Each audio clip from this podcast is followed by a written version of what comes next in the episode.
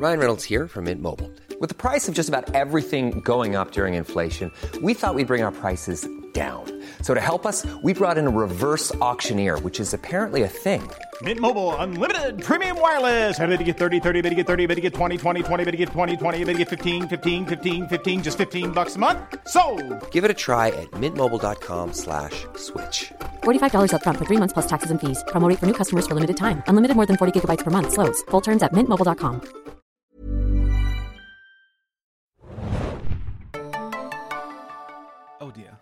Hello und herzlich willkommen zum Serienjunkies Podcast zum Thema The Crown. Ich bin Moderatoren-Monarchist Mario und auf der anderen Seite der Leitung ist der Menschenfreund, der Menschenkenner, Bjarne der Blaublütige. Hallöchen.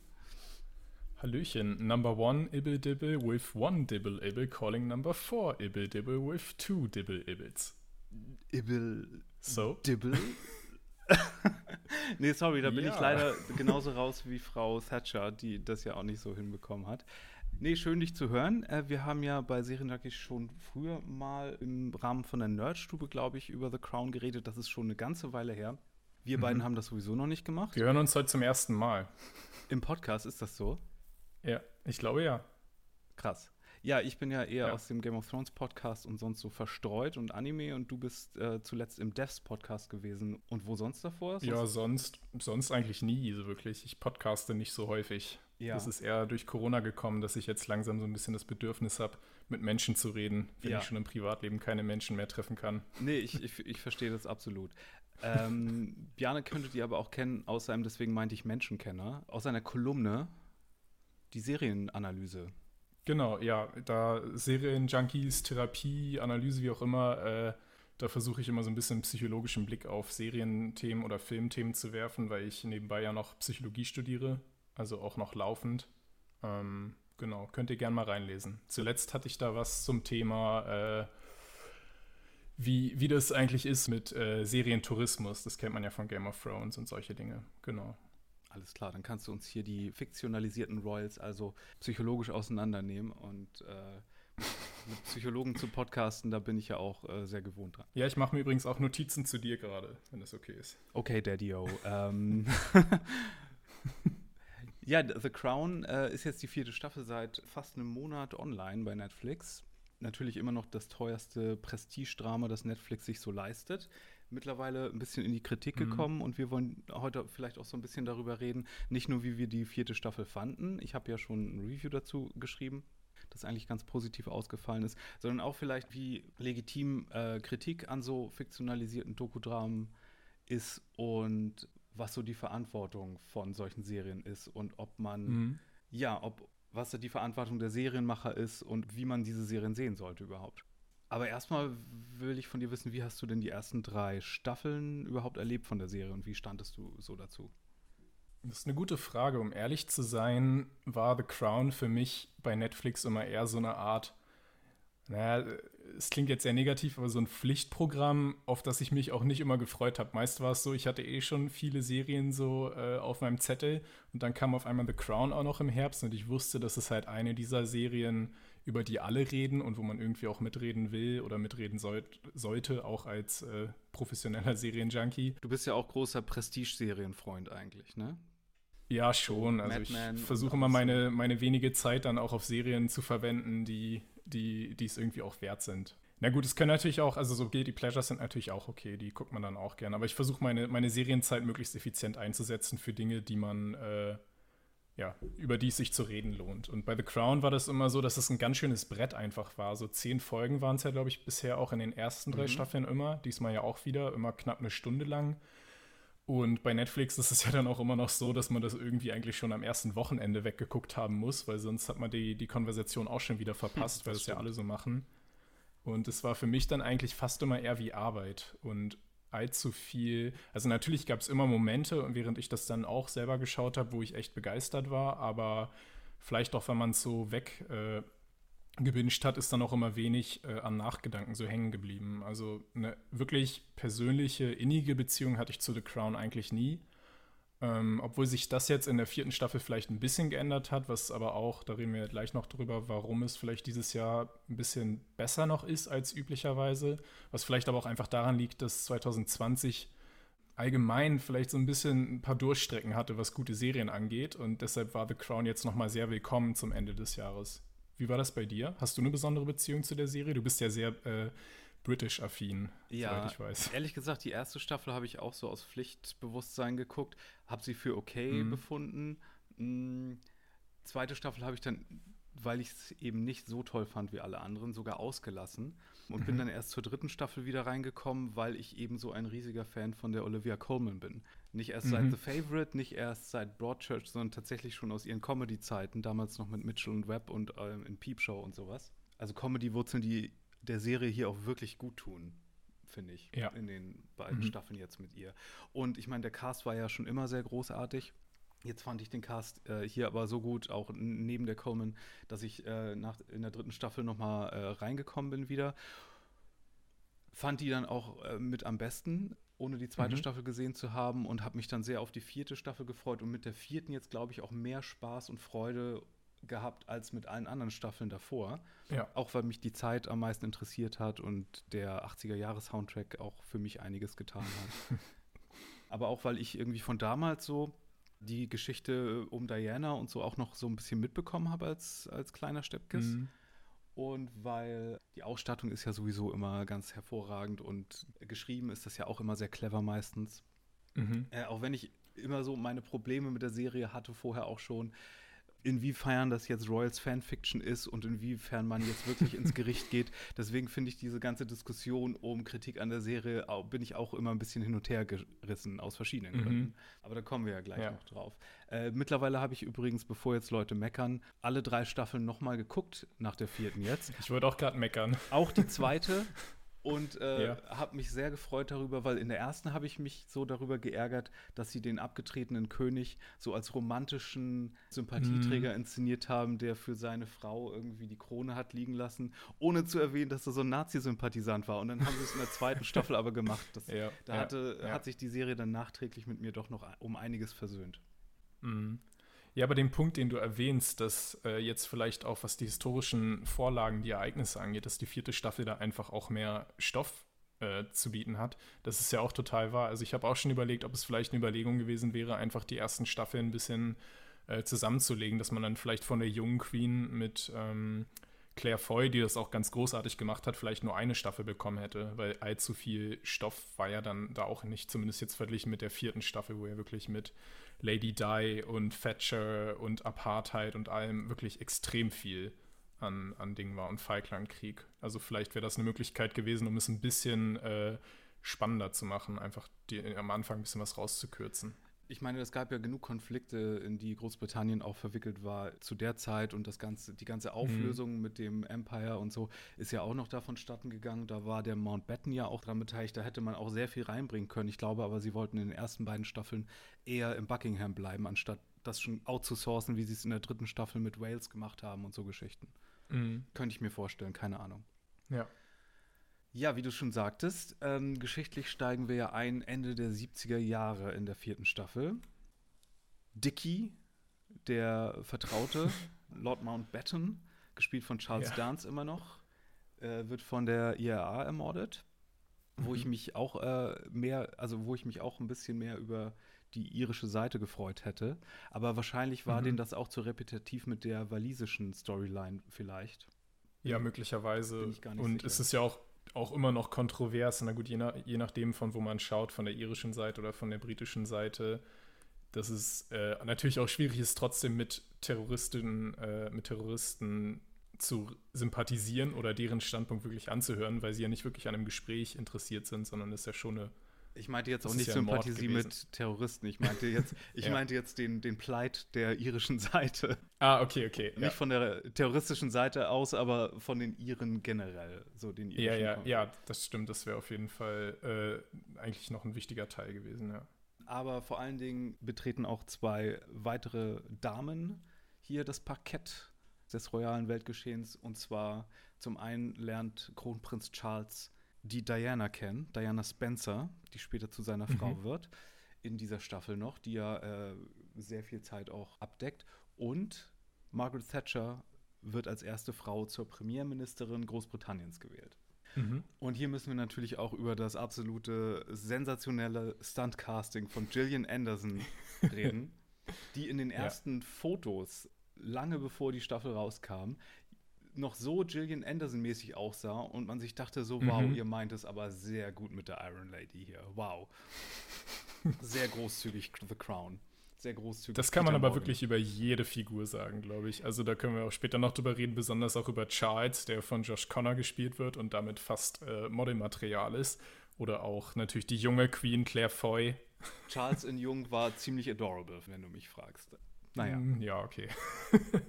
ist eine äh, Geschmacksfrage Aber Claire Foy, Claire Foy natürlich geschenkt, ja.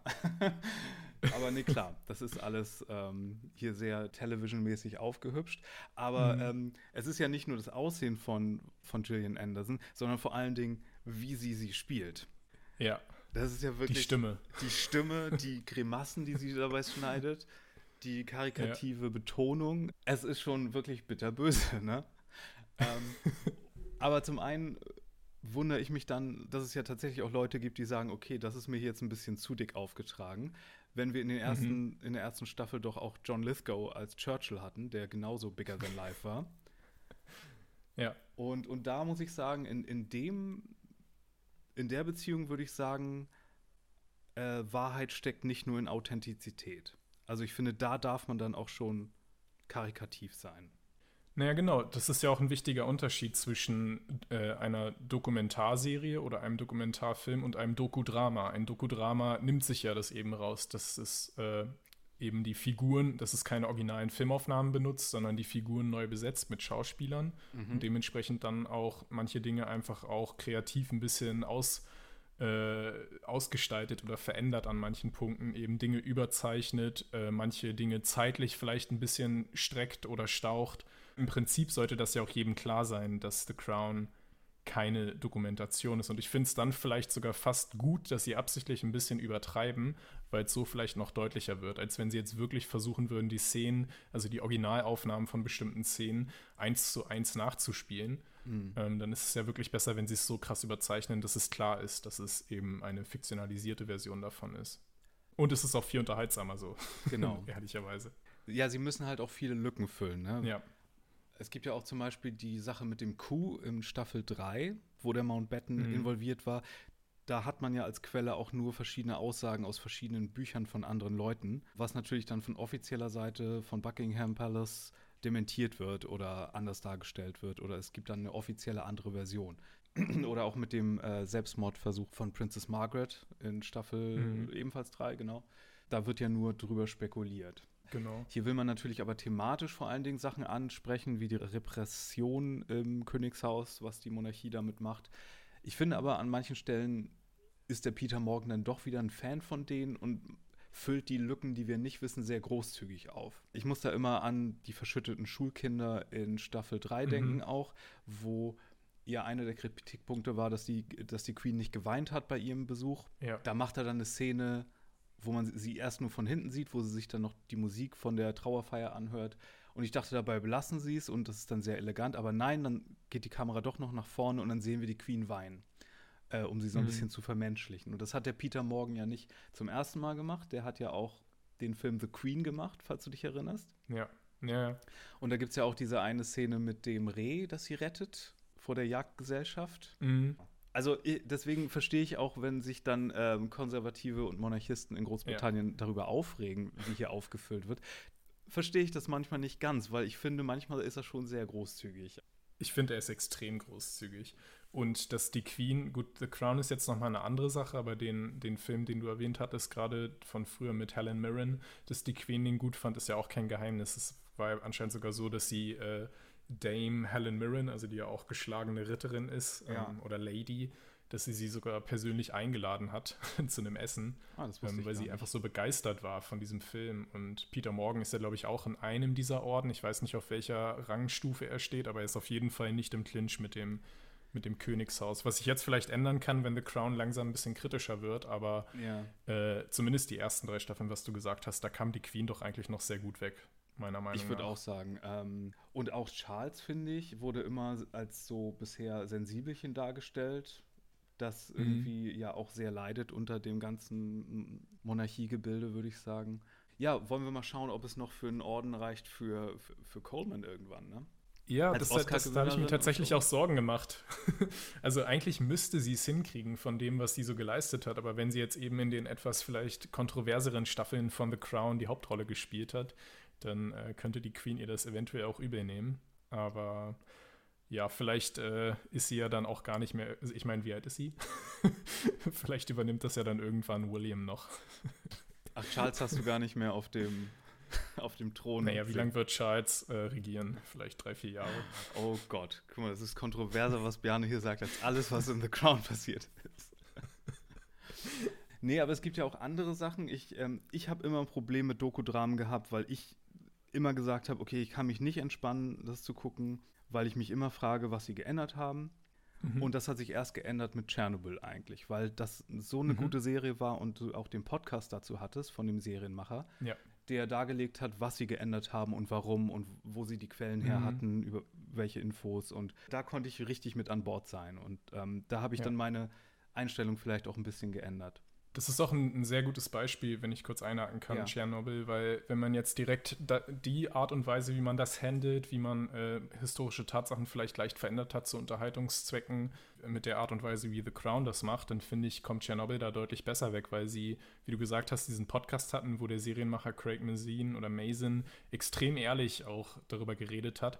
Ähm, wohingegen zum Beispiel bei The Crown das einzige Material, was es da von offizieller Seite gibt, sind kleine Netflix-Videos. Also bei YouTube von Netflix, ähm, so 10 Minuten, wo sie dann immer sagen, ja, the real history behind the Falkland, äh, also die wahre Geschichte hinter den Falklandkriegen. Und dann ist da so eine Erzählerin, die immer nur sagt, was The Crown halt da alles richtig gesagt hat. Aber es wird ganz, ganz selten mal erwähnt, was irgendwie verändert wurde.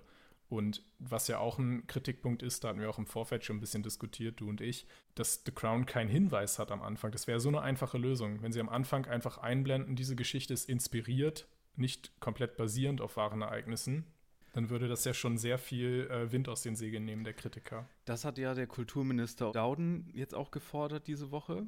Der hat ein Interview gegeben, der meinte, Netflix sollte eine Warnung vorschicken. Und ich weiß nicht, zum einen finde ich, ähm, finde ich es halt wirklich problematisch, wenn Dokudramen zu viel Freiheiten sich nehmen. Und da ist schon eine gewisse Verantwortung, weil das halt ein Großteil ist, auch wie Leute sich dann an die Geschichte erinnern, weil mehr Leute Netflix gucken als Ja. Geschichtsbücher lesen. Und zum anderen, weiß ich nicht, haben wir bei anderen äh, Produktionen nicht so diesen Anspruch, weil, wie du ja richtig gesagt hast, Leuten Mhm. eigentlich zugetraut werden sollte, dass sie unterscheiden können zwischen Dokudrama und Dokumentation und dass es klar ist, dass da Sachen auch immer problematisch geändert werden. Es gibt ja aber auch äh, so zum Beispiel andere Doku oder von Sachen inspirierte Sachen, wo sie dann die Namen geändert haben. Es gibt ja zum Beispiel auf E diese US-Produktion The Royals, was auch im Grunde eins zu eins die, die Royals sind fast, aber unter anderem Namen und fiktionalisiert komplett. Und das ist dann aber so eine komplette Seifenoper mehr oder weniger. Ja. Aber ein Beispiel, an das ich auch denken musste, wo sie dann ja, ich weiß nicht mehr genau, warum sie da die Namen geändert haben, aber es ist der Film Velvet Goldmine, was ja ursprünglich mal das Biopic über, über David Bowie werden sollte und wie er Iggy Pop kennengelernt hat und all sowas. Das sind ja komplett fiktionalisierte Versionen jetzt. Ich meine, da kommen ja auch dann Ja. Aliens vor und äh, daran musste ich zum Beispiel denken. Ja. Und äh, Downton Abbey zum Beispiel ist ja jetzt auch Mhm. keine reale Familie, aber spielt ja in der realen Zeit.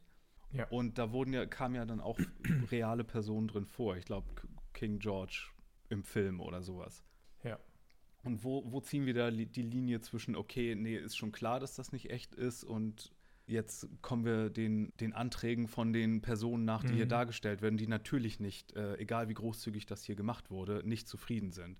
Ich habe hier noch ein Zitat Ja. von ähm, einem Freund von Prince Charles, der meinte, it is highly sophisticated propaganda. Und mit, mit Propaganda meint er, meint er äh, re- republikanische Propaganda, also Anti-Monarchie-Propaganda. Und der Buckingham-Pressesprecher, Dickie Arbiter, meinte, it's a hatchet job on Prince Charles and a bit of a hatchet job on Diana. Also Diana ist überhaupt nicht so wichtig, da können sie ruhig ein bisschen. Ja, also ich finde auch, das ist so eine, also einerseits habe ich echt nicht genug Mitgefühl übrig, um jetzt äh, auch noch für irgendwelche Royals, die sich in ihren Gefühlen verletzt fühlen, eine Träne zu weinen. Da finde ich, äh, das, da sind die stark genug, dass sie das selber irgendwie aushalten. Und andererseits finde ich, führt diese Diskussion auch am Ende immer meist nicht wirklich weit, weil es ist einfach Kunst. So. Kunst kann man nicht verbieten, Kunst soll man nicht verbieten. Und es, man kann natürlich darüber streiten, ob es gute oder schlechte Kunst ist, wie sie es machen. Und ähm, ich finde auch ein Dokudrama kann auch wirklich alle einzelnen Szenen aus der Luft greifen, wenn sie trotzdem irgendwie so die Quintessenz treffen. Es gab zu diesem äh, Aaron Sorkin-Film über Steve Jobs ein ganz cooles Zitat. Das hat, glaube ich, irgendein Kritiker geschrieben. Äh, der meinte, nichts davon, was in diesem Film gezeigt wird, ist jemals passiert, aber es ist alles wahr, weil mhm. es einfach symbolisiert, metaphorisch diesen Typen Steve Jobs in erfundenen Szenen wiedergespiegelt hat. Und wenn Peter Morgan und Co. das auch mit The Crown hinkriegen, indem sie äh, bestimmte Schlüsselszenen kreieren, sowie zum Beispiel auch das mit, das finde ich so eine perfekte Szene, auch das ist vielleicht auch meine Lieblingsszene in der ganzen Staffel jetzt bei The Crown, wo Diana mit Roller Skates und äh, Walkman durch den Buckingham Palace fährt. So. Ja. Woher soll man wissen, ob das passiert ist? Höchstwahrscheinlich ist es nicht passiert, aber es ist einfach ein super Bild, was total hängen bleibt. Es ist, sagt alles über diesen Charakter, was äh, tausend Dialoge und Worte und bi äh, biografische Fakten äh, sagen könnten in dieser einen kurzen Szene. Und genau das ist, finde ich, was ein Dokudrama machen sollte. Ein Dokudrama muss jetzt nicht ein Fakt nach dem anderen abhaken, sondern muss irgendwie so das alles, was man weiß, auf einer Gefühlsebene vermitteln können. Ja. ja. Da gebe ich dir auch total recht, was die Szene angeht. Ich würde auch noch hinzufügen, die ganze Sache mit Prince Charles ist eher Oper und sie ist Phantom der Oper. Das ist so ein gutes mhm. Detail, was es total auf den Punkt ja. bringt. So. Emma Corrin muss man natürlich auch lobend erwähnen. Ähm, die erste Szene mit ihr mochte ich noch gar nicht, wo sie sich kennenlernen, weil ich nicht wusste, meinen sie das jetzt ernst oder soll das irgendwie so, wissen die Charaktere, dass die sich gerade so ein bisschen sehr unrealistisch unternehmen verhalten? Mhm. Du meinst die Szene, wo sie als Baum verkleidet ja, ist? Ja, ja, genau. Ja, okay. Mhm. Da, da, wusste ich noch gar nicht, okay, von welchem Angle kommt ihr hier? Wie sehen die Charaktere in Universe das gerade? Was macht ihr hier? Oh Gott. Aber zum Glück war alles andere danach dann mit Diana sehr großartig. Ja. Ja, wirklich total. Also, wenn man auch bedenkt, dass die, dass Emma Corrin vorher keine allzu großen Auftritte hatte. Ich glaube, sie hat in ein, zwei Serien vielleicht mal eine kleine Nebenrolle über ein, zwei Folgen mitgemacht. Und es ist unglaublich, was sie da für eine Verantwortung anvertraut bekommen hat, mhm. weil es war ja von Anfang an, ich erinnere mich noch, als The Crown losging, da war ja von Anfang an, hat man schon überlegt, so, oh, und dann in ein paar Staffeln, dann sind wir irgendwann auch bei Diana und wer könnte die spielen und so ja, weiter. Genau. Und sie hat das jetzt bekommen und sie ist auf jeden Fall jetzt ein, ein Superstar. Und da sie es auch so großartig gemacht hat, ja. Es ist vielleicht auch ein sehr strategisches Casting, ne? Weil ich meine, stell dir vor, du bist hier so eine Seifenopern-Newcomerin und auf einmal wirst mhm. du gecastet und bist dann neben, neben Queen Coleman, die gerade einen Oscar bekommen hat. Da, da stehst du dann natürlich auch wie so ein Reh im Scheibenwerferlicht und das ist natürlich genau das Richtige. Ja, diese Verletzlichkeit von Diana und gleichzeitig aber auch dieses freche, verspielte, wie auch immer. Also sie hat ja wirklich eine sehr infantile Ausstrahlung. Das hat sie sehr, sehr gut gemacht, auf jeden ja. Fall. Vielleicht ist es einfach ihre Natur, ihre natürliche Ausstrahlung, dass sie da gar nicht allzu viel schauspielern äh, musste, aber am Ende muss man sie natürlich doch als ihre Leistung ankreiden, selbst mhm. wenn es für sie einfach war. Mir ist auch aufgefallen, was die anderen Schauspieler angeht, jetzt wo ich die ganze Serie nochmal gesehen habe. Und das gilt auch für Staffel 1 und 2 dass die Leute in ihrer zweiten Staffel immer viel karikativer spielen und viel dem Ganzen noch so ein bisschen so eine Schippe drauflegen. Also in Staffel 1 ist auch zum Beispiel die Claire Foy viel gediegener und realistischer am Schauspielen als in Staffel 2, wo sie mhm. dann schon viel mehr so diesen ganzen diesen Posch-Akzent irgendwie so herausholt. Und das gleiche gilt für alle zwischen Staffel 3 und 4, ganz besonders für ja, Josh O'Connor, der viel mhm. mehr wie Prinz Philip auf einmal schauspielt und viel mehr diesen Stock im Arsch hat. Ja. ich frage mich, ob das dann wirklich an den Schauspielern liegt, dass sie sich selber äh, nochmal neu bewertet haben oder ob es am Drehbuch liegt, weil das ist ja häufig auch so bei fortlaufenden Serien, dass die Figuren immer mehr zu Karikaturen äh, geschrieben werden. Ja. Oder vielleicht, wenn man sich selber in der Rolle gesehen hat und das dann nochmal rekreiert, mhm. dass das dann eher so eine Version wird, ja. weißt du, die nochmal durch den Filter gegangen ist.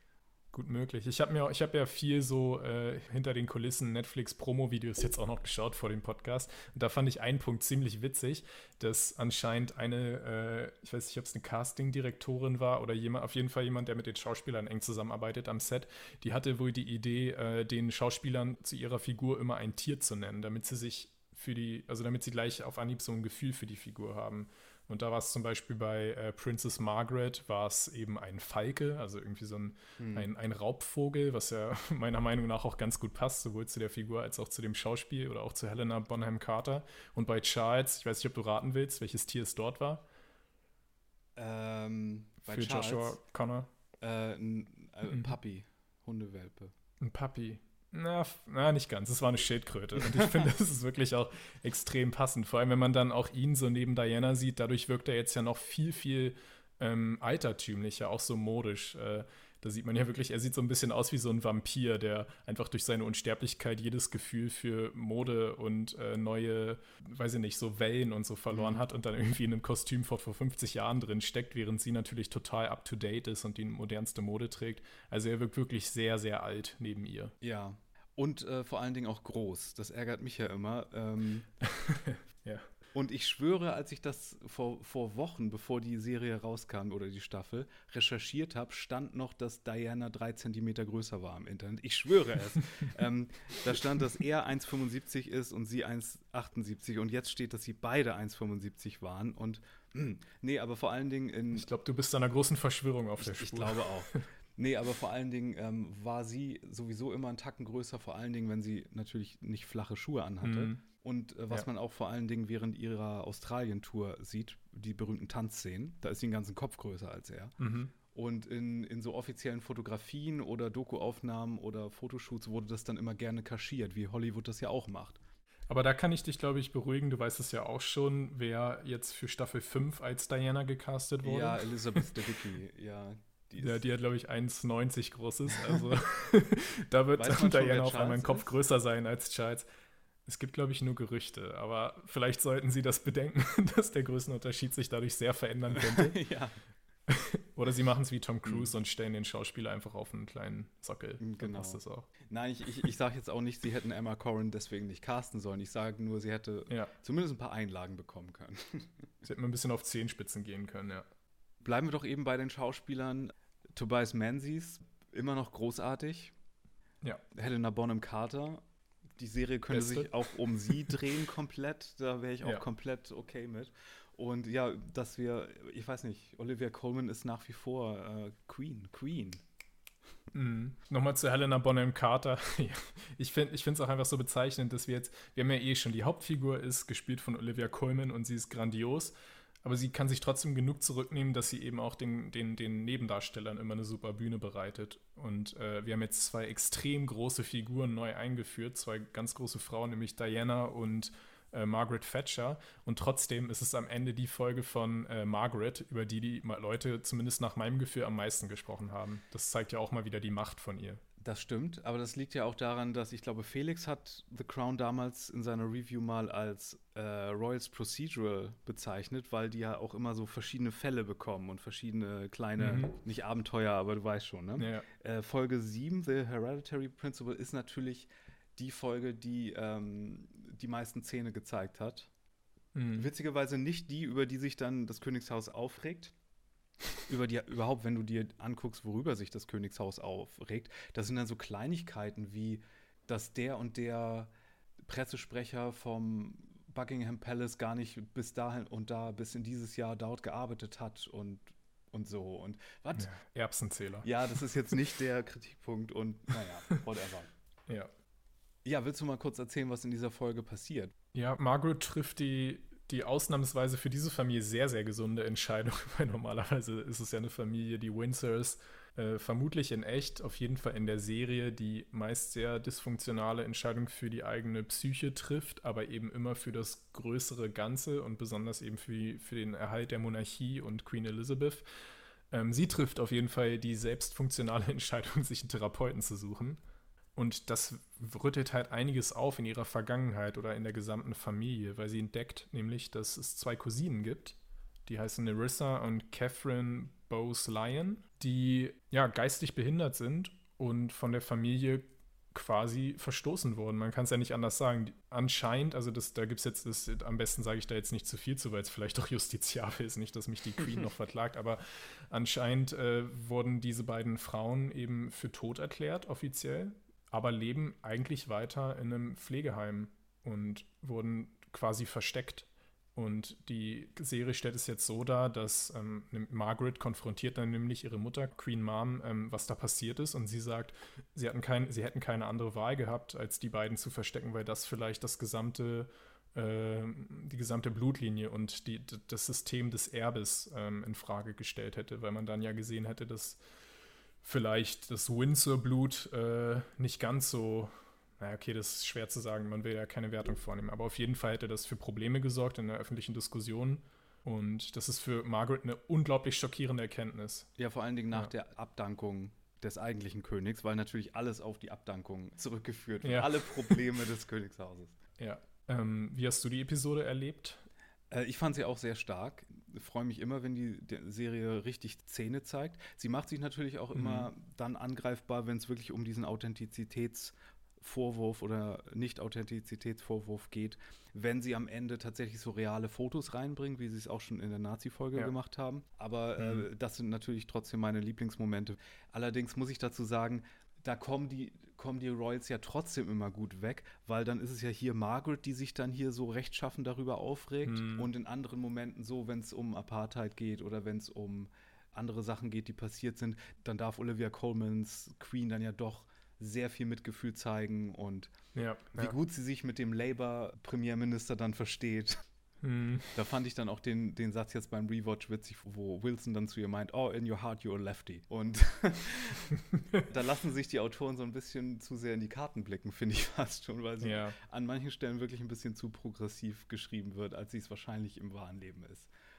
Wo ich das auch sehr faszinierend an der Person auch so finde, dass es bei ihr wirklich schwierig ist, das einzuschätzen. Weil es gibt ja immer wieder diese kleinen Momente, zum Beispiel, als sie damals den Brexit-Vertrag unterzeichnen musste und da mit dem blau-goldenen Hut aufgetreten ist, da ja. sieht man ja schon, dass sie insgeheim wahrscheinlich sich sehr, sehr zurücknehmen muss mit ihrer politischen Meinung. Ja, deswegen müssen ja aber auch so viele Lücken geschlossen werden hier. Ne? Mhm. Und wenn sie das schon machen, da finde ich, wie gesagt, kommen sie bei Peter Morgan da ganz gut weg. Ich habe von ihm, hast ja. du mal Frost Nixon gesehen? Ja, ja. Gar nicht so gut auch mit, eigentlich. Genau. Aber ja, da wurde dann ja dieses Interview auch sehr zwischen Nixon mhm. und äh, dem Interviewer da dargestellt. Äh, äh, Frost, ja, Robert Frost? Nee, das ist ein Dichter. Michael Sheen, egal. Michael Sheen und äh, Frank Langella auf jeden Fall sehr gut. Ja. Ähm, und, aber weißt du, was die schockierendste Sache, der schockierendste Fakt über Serienschöpfer Peter Morgan, den ich rausgefunden habe? Weißt du, was das ist? Äh, darf ich raten? Ja. Äh. Ryan Reynolds here from Mint Mobile. With the price of just about everything going up during inflation, we thought we'd bring our prices down. So to help us, we brought in a reverse auctioneer, which is apparently a thing. Mint Mobile unlimited premium wireless. Have to get 30, 30, bit to get 30, bit to get 20, 20, 20, bit to get 20, 20, bit to get 15, 15, 15, 15 just 15 bucks a month. So, Give it a try at mintmobile.com/switch. slash $45 up front for 3 months plus taxes and fees. Promo for new customers for limited time. Unlimited more than 40 gigabytes per month slows. Full terms at mintmobile.com. Äh, naja, nicht schockierend, sondern eher ich ich habe es nämlich nicht gewusst. Ähm, eher beeindruckend, wo ich so denke, wow, äh, dass er mit, mit Gillian Anderson zusammen ist. Ach so, nee, das meinte ich gar nicht. Ach so, aber äh, wusstest du das? Nein, das wusste ich nicht, aber mein Fakt ist trotzdem viel schockierender. okay, okay. Er hat am Drehbuch von King Ralph mitgeschrieben. Was? Warte.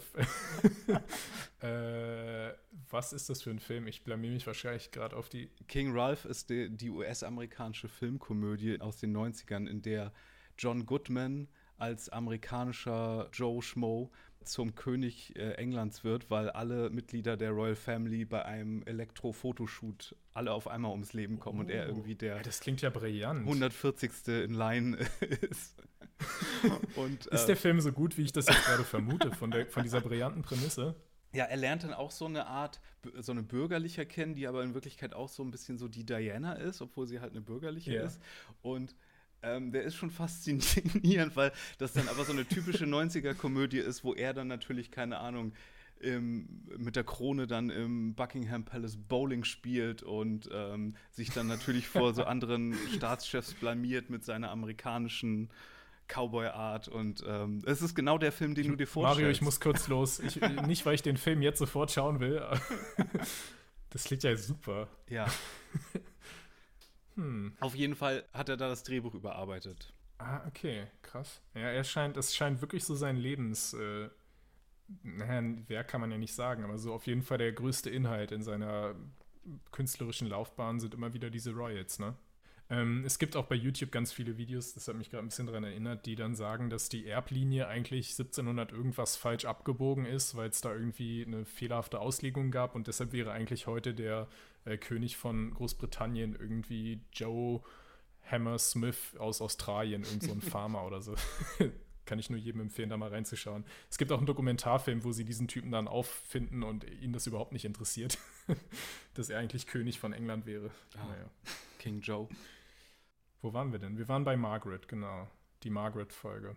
Die Margaret-Folge, ja. Die ist schon sehr gut. Ähm, hast du noch andere Highlight-Folgen, die dir besonders gut gefallen haben? Ja, ich habe mir nochmal so die Staffel auf einen Blick angeschaut, weil es jetzt auch ein Weilchen her, dass wir das gesehen haben und das immer schwierig ist, auseinanderzuhalten, die Einzelfolgen, wenn man die immer so am Stück auch schaut. Als ganz, ganz großartigen Start in die Staffel, was für mich ähm, auch der eigentliche Start war, war natürlich der Balmoral-Test. Wie spricht man es aus? Balmoral? Balmoral-Test, genau, wo das fand ich, es ist natürlich ein total einfaches Ding, aber ich fand es total effektiv, dass man da dadurch diese beiden großen neuen Figuren richtig vorstellt, äh, die Iron Lady Thatcher und äh, Prinzessin Diana, dass sie beide in dieses Schloss eingeladen werden, in mhm. Schottland, glaube ich. Und eben einfach diesen Allüren der Familie ausgesetzt werden und dann wird einfach nur geschaut, ob sie das aushalten oder ob sie da irgendwie mitgehen können. Das fand ich ganz großartig. The right stuff. Ja, es ist halt so ein ganz spezielles Set an Skills, was man da haben muss, um da mhm. abge, abgehakt zu werden oder ähm, den Stamp of Approval zu bekommen. Ja, und ich fand es auch toll, dass die Royals so ein bisschen eigentlich eher als, weiß ich nicht, so als Dumpfbacken dargestellt wurden oder zumindest so als also die, die ganzen Sachen, die sie da tagtäglich machen zu ihrem Vergnügen, das ist ja schon jetzt nicht, äh, dass sie da Shakespeare lesen oder so, sondern eher Baumstamm-Weitwurf-Wettbewerbe mitverfolgen und nur über die Jagd reden und dumme Spielchen spielen. Also es spricht ja nicht gerade für hochgebildete Aristokraten. Das fand ich ganz cool. Ja, das, was sie an Bildung genießen, das haben sie ja auch schon mal ähm, thematisiert, dass es ja auch ein sehr spezielles Curriculum ist, was du dann als Thronfolge hast, was nicht unbedingt mit mhm. äh, Allgemeinbildung dann viel zu tun ja. hat. Ob das so wahr ist, weiß ich dann natürlich auch nicht. Ähm, aber es gibt halt auch Leute, ich denke jetzt zum Beispiel an Hannah aus unserer Redaktion, die findet das auch sehr geil, dann immer die, die Sachen zu recherchieren, die man dort sieht. Was ich immer ganz mhm. gerne mache, ich suche Videos raus von Sachen, die es dann wirklich geben müsste. zum Beispiel mhm. gro ganz großartiges Kino ist natürlich das Verlobungsvideo von Charles und Diana, ja. wo er am Ende wirklich sagt so Love or whatever that means anyway oder sowas in der Art. Ich konnte es auch nicht glauben, bis ich es dann in echt gesehen habe. Ja, ja, das, das ist so unverschämt von ihm. Das muss man sich dann. Ich meine, da würde ich ihm dann auch so ein bisschen so, also sagen, dass er auch nicht so galant vor der Kamera ist. Mhm. So, ich habe da schon auch so mein Mitleid mit ihm. Vor allen Dingen, ich erinnere mhm. mich an einen Ausschnitt, ich weiß nicht, den habe ich mal mitbekommen. Das war irgendwie der Queen-Geburtstag von vor 10, 20 Jahren und da hat er dann auch eine Line improvisiert bei seiner Rede über seine Mutter und meinte dann am Ende so, I love you, Mommy. Und oh, sie war überhaupt nicht amused und das war so hart. also da ist schon so ein Funken Wahrheit schon auch immer drin, ne? Ja, Charles will man wirklich nicht sein. Oh nein. Ganz armer Kerl. Äh, die Folge Fagan würde ich noch gerne erwähnen.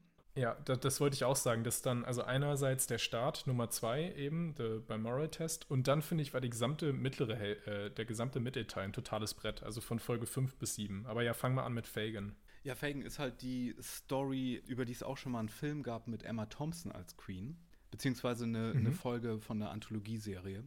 Mhm. Da geht es darum, dass der, der äh, Arbeiter Michael Fagan zweimal in den Buckingham Palace eingestiegen ist und beim zweiten Mal auch die Queen getroffen hat ist nicht klar, ob die geredet haben, worüber sie geredet haben, aber darüber spinnen sich viele Sagen und Geschichten. Mhm. Unterm Strich ist rausgekommen, dass er dann nicht für ewig ins Gefängnis gekommen ist, wie man es hätte vermuten können nach so einem Einstieg. Auf jeden Fall war er in dieser äh, fiktionalisierten Version der Ereignisse dann am ja, Ende seines Glücks und getrennt von seiner Frau und Job verloren und keine Aussicht auf Neues und so. Und die Wirtschaft mhm. war gerade wegen Margaret Thatchers Politik komplett auch am Boden. Und ja, er ist aus so einer spontanen Idee heraus in den Buckingham Palace eingestiegen und hat dann so einen kleinen Chat mit der Queen, die äh, hier natürlich auch sehr cool reagiert, was bestimmt sehr realistisch so passiert ist. Aber das ist natürlich genau das, was teilweise fehlt in der Serie und was natürlich, wenn es nicht passiert wäre, hätten sie es erfinden müssen eigentlich, wo sich dann einmal ja, so Aristokratie ja. und wirklich die Leute, wo höchstens mal die Hand geschüttelt wird, äh, treffen. Das finde ich auch, das war total genial. Es war ja auch einer der, der Kritikpunkte in den ersten Staffeln, dass es immer zu sehr nur der Buckingham Palace war und quasi das Volk wirklich als, als der Pöbel betrachtet wurde, der rein gar nichts Interessantes zu melden hätte. Also warum soll man überhaupt da mal eine Kamera draufhalten? Und dieser, dieser Einbruch in den Buckingham Palace von wirklich einem der pöbligsten äh, Bürger, die man sich so vorstellen kann mhm. für die Queen, das finde ich hat total diese Grenze jetzt einfach überschritten, auch symbolisch nochmal.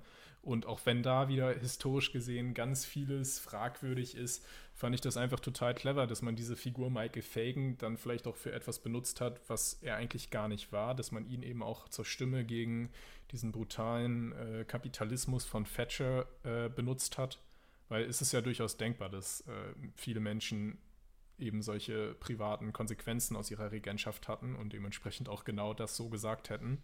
Mhm. Und das meine ich, was ich vorhin sagte, ein Dokudrama muss das eben leisten. Es ist egal, was der Typ jetzt in Wirklichkeit gesagt hat, aber in der Serie wird er jetzt einfach zu einem Sinnbild von etwas ja. äh, verwendet. Und wie ja. du auch richtig gesagt hast, dass mit dem Einsteigen, mit dem Einbruch in den Palast, dass das darüber geschehen muss, dass dieser Kontakt hergestellt wird, ja. das ist ja auch ein, gut geschrieben dann. Das hat ja eine Symbolkraft. Das ist ja genau. ein gutes Drehbuch dann auch einfach.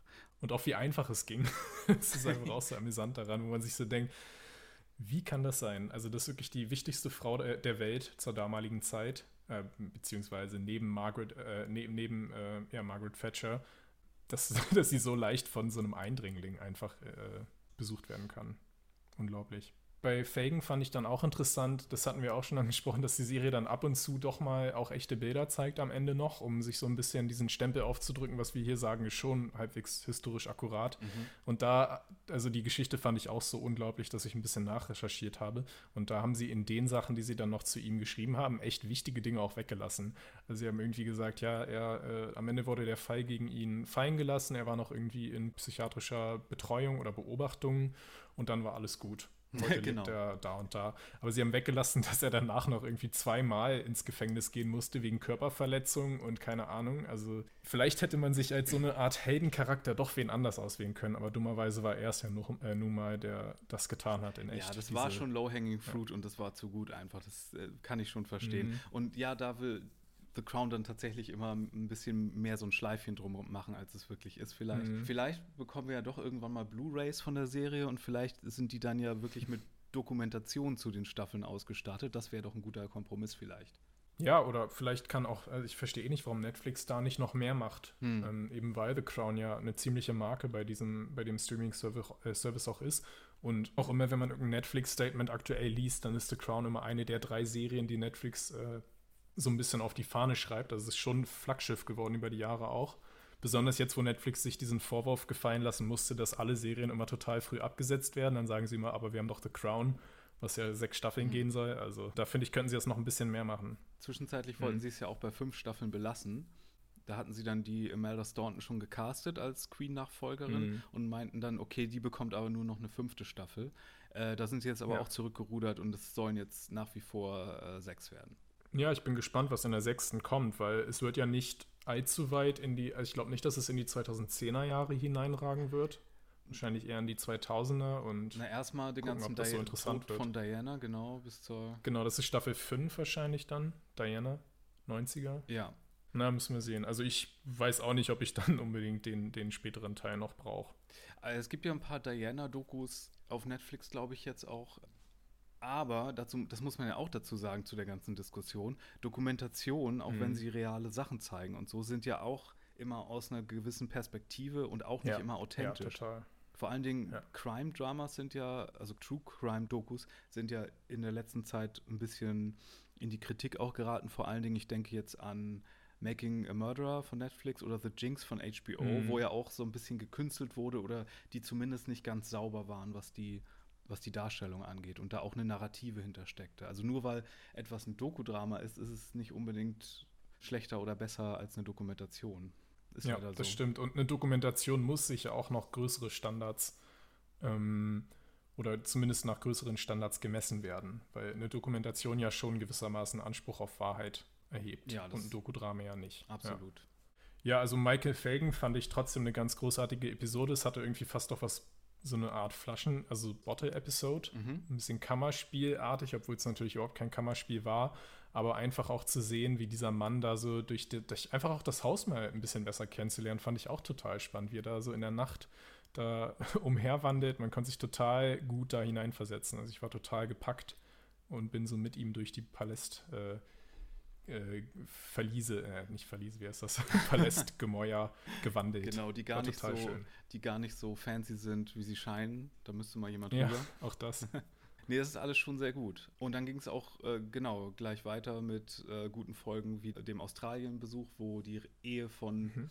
Diana und Charles so ein bisschen stabilisiert wird. Ja. Äh, wie gesagt, dann die Erbschaftsepisode, äh, die mit den wegversteckten Familienmitgliedern.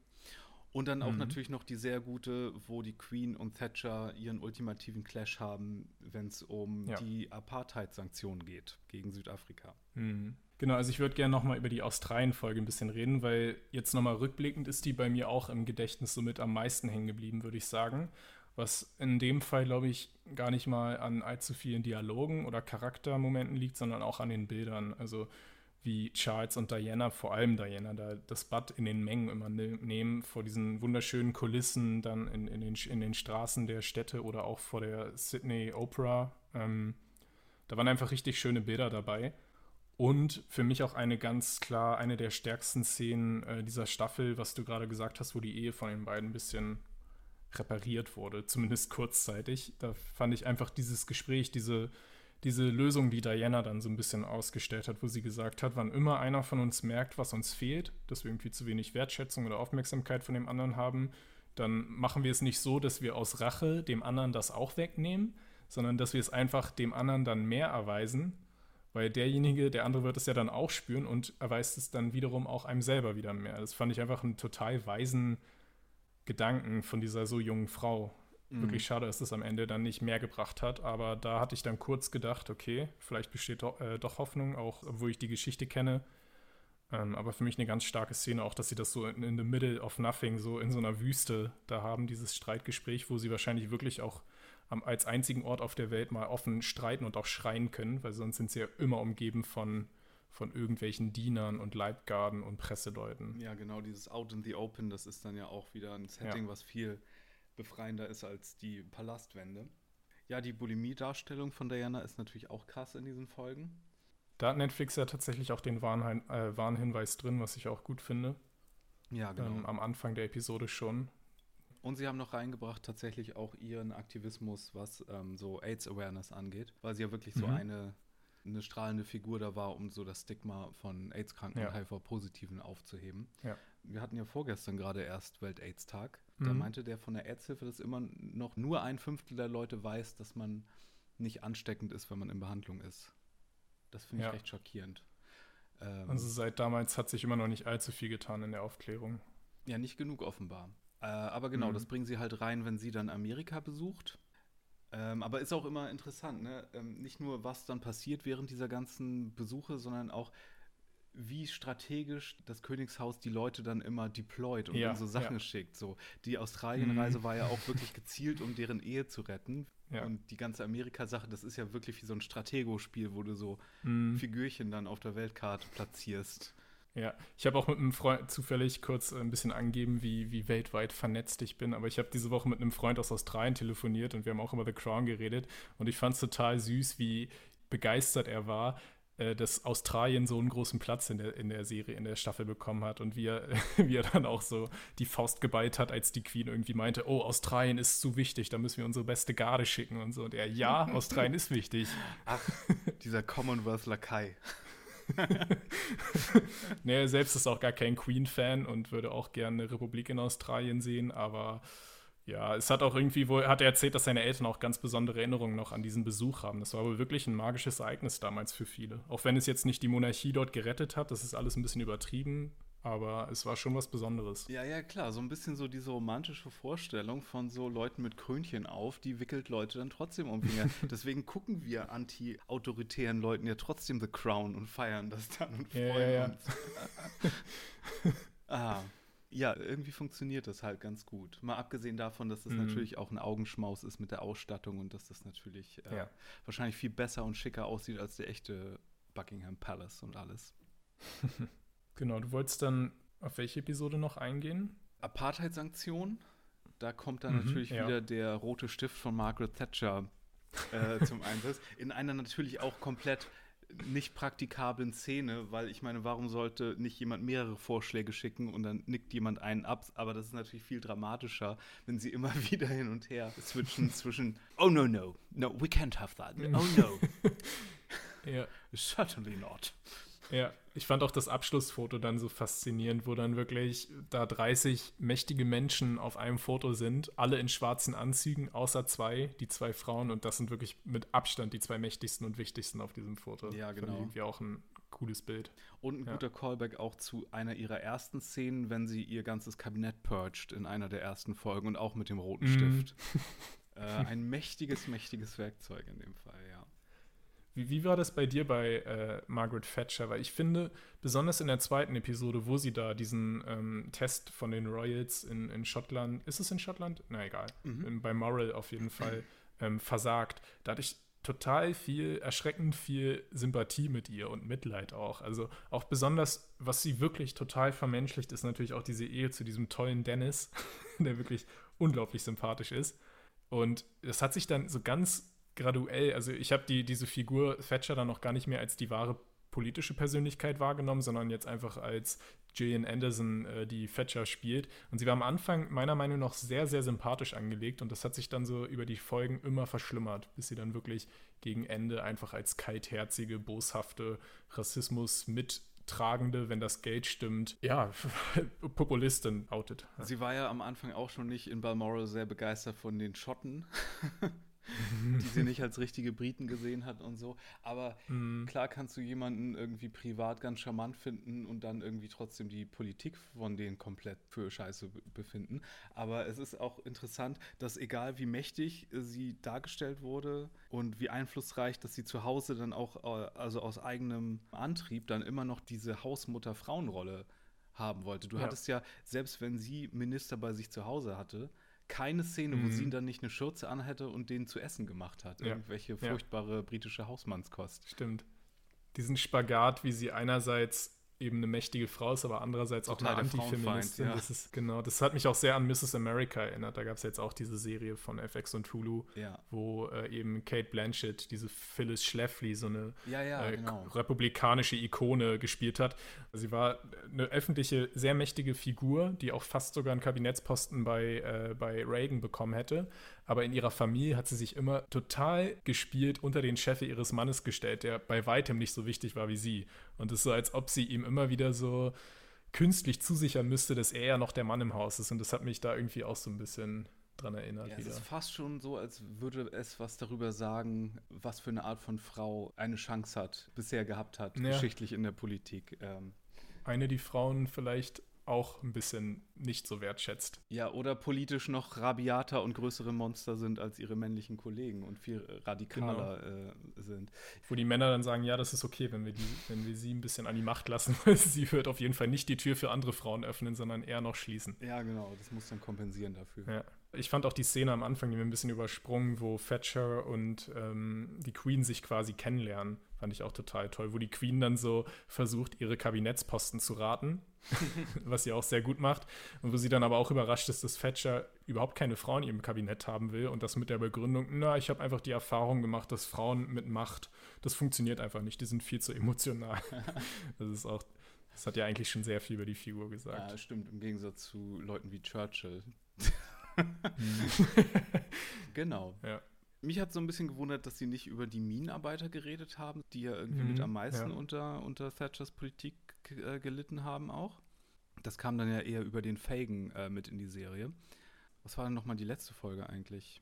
Die letzte Folge, äh, die hieß War und das war die Folge, wo die Queen und äh, Thatcher dann quasi doch noch so ein bisschen auf eine Art ihren Frieden schließen, indem sie nämlich den Order of the Merit verliehen bekommt oder in diesen Orden eben aufgenommen wird, was ja, ja wirklich die höchste Auszeichnung des Landes ist, wo irgendwie auch jetzt gerade nur ein bisschen mehr als 20 mit, lebende Mitglieder äh, vorhanden sind. Und das hat die Queen, glaube ich, davor das letzte Mal Churchill verliehen, wenn ich mich nicht irre. Mhm. Also auf jeden Fall eine ganz seltene Auszeichnung. Und dafür, dass die Serie so dargestellt hat, dass die Queen absolut kein Fan von Thatcher war, ja, total äh, widerspricht das Ding den Orden gibt am Ende, mm. ja.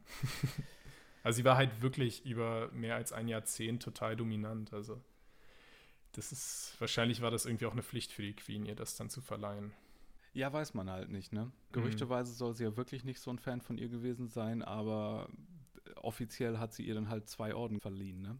Wie dem auch sei, Weihnachten ist dann am Ende ja auch, wo äh, Diana die Leviten gelesen werden von Philipp, mhm. der dann sa sagt: Moment mal, du hast, du wusstest doch, worauf du dich hier einlässt und wer hier das Sagen hat und die wichtigste ist. Und dann wird das auch noch so schön inszeniert, mal wieder, was immer am Ende jeder Staffel kommt, wie ich mir aufgefallen ist, wo dann einmal mhm. die Queen dann so inszeniert wird, als wenn sie doch von Gottes Gnaden irgendwie legitimiert sei. Da haben wir sie in so einem ja. Kirchensetting mit so ha, ha, ha choraler Musik dazu und Philipp sagt aus dem Off so ein paar schöne Worte über sie und das Monarchiekonzept.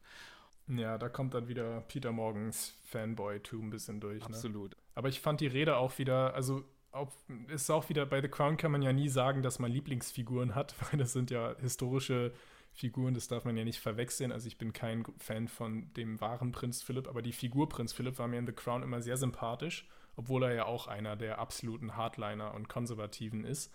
Und diese Rede hat mir auch wieder total gut gefallen, weil im Prinzip hat er da nicht nur äh, zu Diana gesprochen, sondern er hat ja zu sich selber gesprochen. Ich glaube, das, was er ihr dort sagt, das ist das Mantra, was er sich in all den Jahrzehnten immer wieder selber sagen musste. Mhm. Das eben, er hatte sicherlich auch seine Krisen, wo er gesagt hat, warum tue ich mir das hier alles an? Und dann immer wieder der Trost war, er dient hier einer größeren Sache und nicht er ist wichtig, seine persönlichen Gefühle sind nicht wichtig, sondern nur, was die Queen ist, äh, die, der Sauerstoff, den sie alle atmen. Und es führt nichts an ihr vorbei. Also bringt es nichts, da irgendwie seinen Kummer vor sich herzuschieben. Man muss den einfach runterschlucken.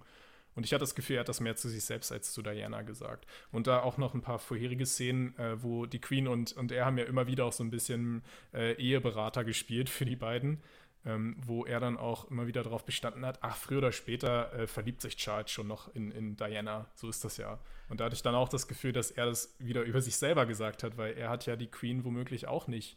Es war ja vielleicht auch nicht die ganz große Liebe für ihn und er hat es vielleicht auch erst gelernt, sie zu lieben und hat es deshalb so genau gewusst. Äh, na, er hatte vor allen Dingen in der Serie so mit ihrer Autorität eher die Probleme. Das sind halt auch die guten mhm. Sachen, die dann fortgeführt werden durch, also als Serie, sage ich mal, jetzt nicht als historische mhm. Sachen, sondern als rote Charakter-Serienfäden, wie äh, die Entwicklung von Prinz Philipp, wie er äh, immer mehr mit seiner Rolle als halt Royal Consort zurechtkommt, mhm. fortgeführt aus seinem Konflikt in den ersten beiden Staffeln, sein Streben nach Exzellenz irgendwie, wo er ja die Astronauten zum Beispiel so beneidet hat in der dritten Staffel und dann so desillusioniert Ich habe mich noch nie mit einer Figur so sehr identifiziert wie mit ihm. ja, das war total grandios. Und vor allen Dingen aber auch äh, Margaret, die ja auch irgendwie äh, nicht die Person lieben durfte, die sie eigentlich geliebt hat und wo es dann so mhm. Parallelen gibt zwischen ihr in dieser Staffel und dass sie Sympathien dann hat für Diana und ja. Charles und Camillas äh, Situation und all sowas. Das ist schon sehr mhm. gut von einem Serienstandpunkt und vom erzählerischen Standpunkt halt auch aus, ja. Und dann auch noch, ich weiß nicht, ob du da, das war so ein bisschen, ich weiß gar nicht, ob ich das selber gleich bemerkt habe, aber so etwas, was jetzt auch viele nochmal unterstrichen haben, als er ihr dann quasi diese, diese Drohung fast ausspricht, ne? Reiß dich zusammen, Diana, denn ich sehe nicht, wie es sonst für dich gut ausgehen könnte. So. Und dann kommt ja noch dieses Blitzlicht auf ihr Gesicht und das deutet ja vielleicht schon, ich glaube, man kann es ja eh spoilern, weil das weiß jeder, dass Diana äh, dann Ende der 90er in Paris verstorben ist, angeblich, weil Paparazzi mit ihren Blitzlichtern ihren Fahrer in dem Tunnel äh, geblendet haben. Also es war vielleicht auch darauf schon auf ihren Tod eine kleine Anspielung. Ja, absolut. Hm. Hm. Sehr gruselig. Auf jeden Fall. Ich bin fast ein bisschen traurig, dass sie Charles Dance schon verbraten haben für Onkel Dickie, ja. weil eigentlich wäre er auch ein perfekter Prinz Philip für Staffel 5 und 6 gewesen. Ja, stimmt. Es wird ja jetzt, wie es aussieht, ähm, Jonathan Price, also auch ein Game of Thrones Ja, Alumnus. der aber viel der, zu soft aussieht eigentlich. naja, mal sehen. Ja, Da muss er dann noch ein bisschen mehr als äh, High Sparrow draufkippen. Wie sind deine Gefühle generell, was jetzt Imelda Staunton angeht? Kannst du sie dir in der Rolle vorstellen? Weil sie ist ja eigentlich die wichtigste. Ähm, Bei Olivia Colman warst du wahrscheinlich sofort hin und weg, als das bekannt Ja, gegeben wurde. natürlich. Aber wie war das bei Imelda Staunton? das junge Publikum kennt sie vor allen Dingen aus Harry Potter, wo sie ja diese Mhm. schurkische Headmasterin gespielt hat, was auch ein sehr gutes Zeichen schon mal ist, weil das ähm, Mhm. sie ist so ein bisschen trockener und ein bisschen weniger verschmitzt vielleicht, als die Coleman das Ja. manchmal kann. Aber ich, ich finde schon, das ist eine ganz gute Wahl, ja. Ich meine, klar, dass sie Mhm. nicht nochmal die Mirren nehmen und die, äh, keine Ahnung, wer sonst noch in Frage kommen wäre. Emma Thompson ist auch ein Stück zu jung, die hätte jetzt eher den mittleren Teil dann auch machen müssen. Und sie war ja auch schon Queen, wie gesagt. Ja. Da, da ist das eine ganz gute Wahl vielleicht. Ja, ich, ich kann es mir noch nicht so richtig vorstellen. Es ist genau das, was du gesagt hast, dass sie wird einen ganz starken Kontrast meiner Meinung nach äh, im Vergleich zu Coleman jetzt abgeben. Also ich finde, also so gut Claire Foy das gemacht hat, sie hat diese junge Queen sehr, sehr natürlich gespielt, so dieses noch unsichere, so ein bisschen so eine weiße Seite. Sie ist noch sehr unbeschrieben gewesen. Ähm, das hat perfekt gepasst zu Claire Foy, die jetzt auch keinen allzu großen Eindruck hinterlassen hat, außer dass sie die Queen halt vermenschlicht hat und irgendwie Gefühle auch gezeigt hat. Aber Coleman hat sie hat ja schon extrem ihren Stempel auf die Figur draufgedrückt mit ihrem Humor und ihrer Lässigkeit und all das, was vielleicht auch nicht so hundertprozentig zur Queen passt, aber zumindest eine Queen abgibt, die wir mögen können. Ähm, und Staunton, so wie ich sie jetzt aus ihren bisherigen Rollen kenne, was du auch gesagt hast, Dolores Umbridge bei Harry Potter wird sie ja wirklich das komplette Gegenteil davon sein. Wirklich so eine kalt, schneuzige, humorlose, alte Hexe. und ich weiß nicht, ob das ein zu krasser Kulturschock ist jetzt nach den Coleman-Staffeln. Ich habe ein bisschen ja, es Angst. wurde ja auch ein bisschen härter, auch dann äh, vor allen Dingen so nach der Diana, nach dem Diana-Skandal und all sowas. Ja. Ähm, Ja. In der Öffentlichkeit, da wurde es dann auch so ein bisschen rigider, fast schon, würde ich fast sagen. Aber ja, ähm, Hm. nee, müssen wir abwarten. Aber ich, ich muss auch zugeben, ich werde dem Cast von Staffel 3 und 4, dem trauere ich jetzt schon extrem hinterher. das war für mich natürlich das absolute Highlight, nicht nur wegen Coleman, sondern auch wegen Bonham Carter und äh, Josh Ja. O'Connor, oh mein Gott. ja. Na, für mich waren es auch die besten, die besten Besetzungen Ja, bisher. kann es war auch meine. Lieblingsstaffel, muss ich sagen. Allein auch durch das, was historisch natürlich auch als Vorlage diesmal gegeben war, hatte die Staffel meiner Meinung nach auch die besten Voraussetzungen. Es war, glaube ich, die Staffel, auf die sich die meisten gefreut haben, eben weil einerseits endlich Diana dazu kam und eben auch Thatcher, die wirklich, abgesehen von Churchill, endlich mal wieder auf einer Augenhöhe mit der Queen ist. Ähm, und es hat meiner Meinung nach nicht enttäuscht. Mich hat die auch gekriegt, die Staffel, wie keine davor. Und dabei belasse ich es jetzt einfach mal. Aber ich bin gespannt, was die fünfte äh, dann noch zu machen hat. Vor allen Dingen, inwiefern sich das dann unterscheiden wird vom Content von äh, The Queen, wo ja die gleiche Zeitspanne dann abgedeckt wurde. Aber The Crown hat ja in der Vergangenheit auch schon sehr gut mal Sachen ausgelassen, die offensichtliche Szenen gewesen wären. Ne? Zum Beispiel die, die Hochzeit an sich von Charles und Diana, die sehen wir ja gar nicht. Da bin ich gespannt, wie sie dann die ganze Sache äh, angehen. Naja, vielleicht auch ganz gut, weil das sind eben wieder diese, diese Bilder, wo es zu sehr noch, also selbst ich habe diese Bilder vor Augen von der Hochzeit, obwohl ich da noch jahrelang nicht auf der Welt war. Ähm, vielleicht ist es dann einfach zu schwierig, dass man, wenn man die realen Bilder hat und das dann direkt vergleichen kann im inneren Auge. Vielleicht scheuen sie sich deshalb auch ein bisschen. Also mir hat es nicht gefehlt. Ich weiß nicht, ob es dir jetzt gefehlt hat, auch wenn man es hätte erwarten können. Aber Nee, ich fand es eine interessante Entscheidung halt.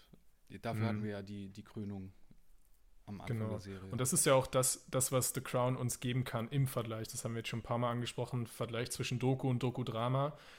Dokus können uns das geben, was an offiziellen Bildern und offiziellen Darstellungen eh schon bekannt ist und da draußen ist. Aber dieses Doku-Drama kann eben diesen, diesen äh, voyeuristischen Blick hinter die Fassaden werfen und Szenen erfinden, die so wahrscheinlich nie passiert sind. Und das ist ja viel interessanter, als einfach nochmal reinszeniert das zu sehen, was es eh schon gibt. Das ist fast ein wundervolles Abschlusswort. Das hast du sehr schön gesagt. Außer du möchtest noch äh, abschließend was sagen. Na, also wie gesagt, es war für mich auch wahrscheinlich die beste Staffel, ähm, die, wo ich auf jeden Fall jetzt auch am meisten persönlichen Bezug hatte, einfach durch diese beiden neuen interessanten Figuren und besonders auch durch Prinzessin Diana, die ich ganz wundervoll fand. Ähm, und ich bin gespannt auf die nächsten zwei Staffeln. Ich traue wie du schon den jetzigen Darstellern hinterher, aber ich freue mich irgendwie auch drauf. Ja, es dauert auch noch eine ganze Weile, weil wegen der Corona-Verzögerung wird es wohl wahrscheinlich noch eher bis 2022 dauern dieses Mal. Aber wir werden sehen und wir bleiben dran. Bjarne, ich danke dir fürs Gespräch. Ich danke dir. Euch da draußen vielen Dank fürs Zuhören. Wenn ihr Feedback habt, schreibt uns doch eine E-Mail an podcast.serienjunkies.de. Bjarne, wo findet man dich bei Twitter? Äh, bei Twitter unter dem Handle Bojack Bockman. Und dich? Ich bin at firewalkwithme mit zwei E hinten dran. Wir hören uns. Adieu. Schöne Feiertage.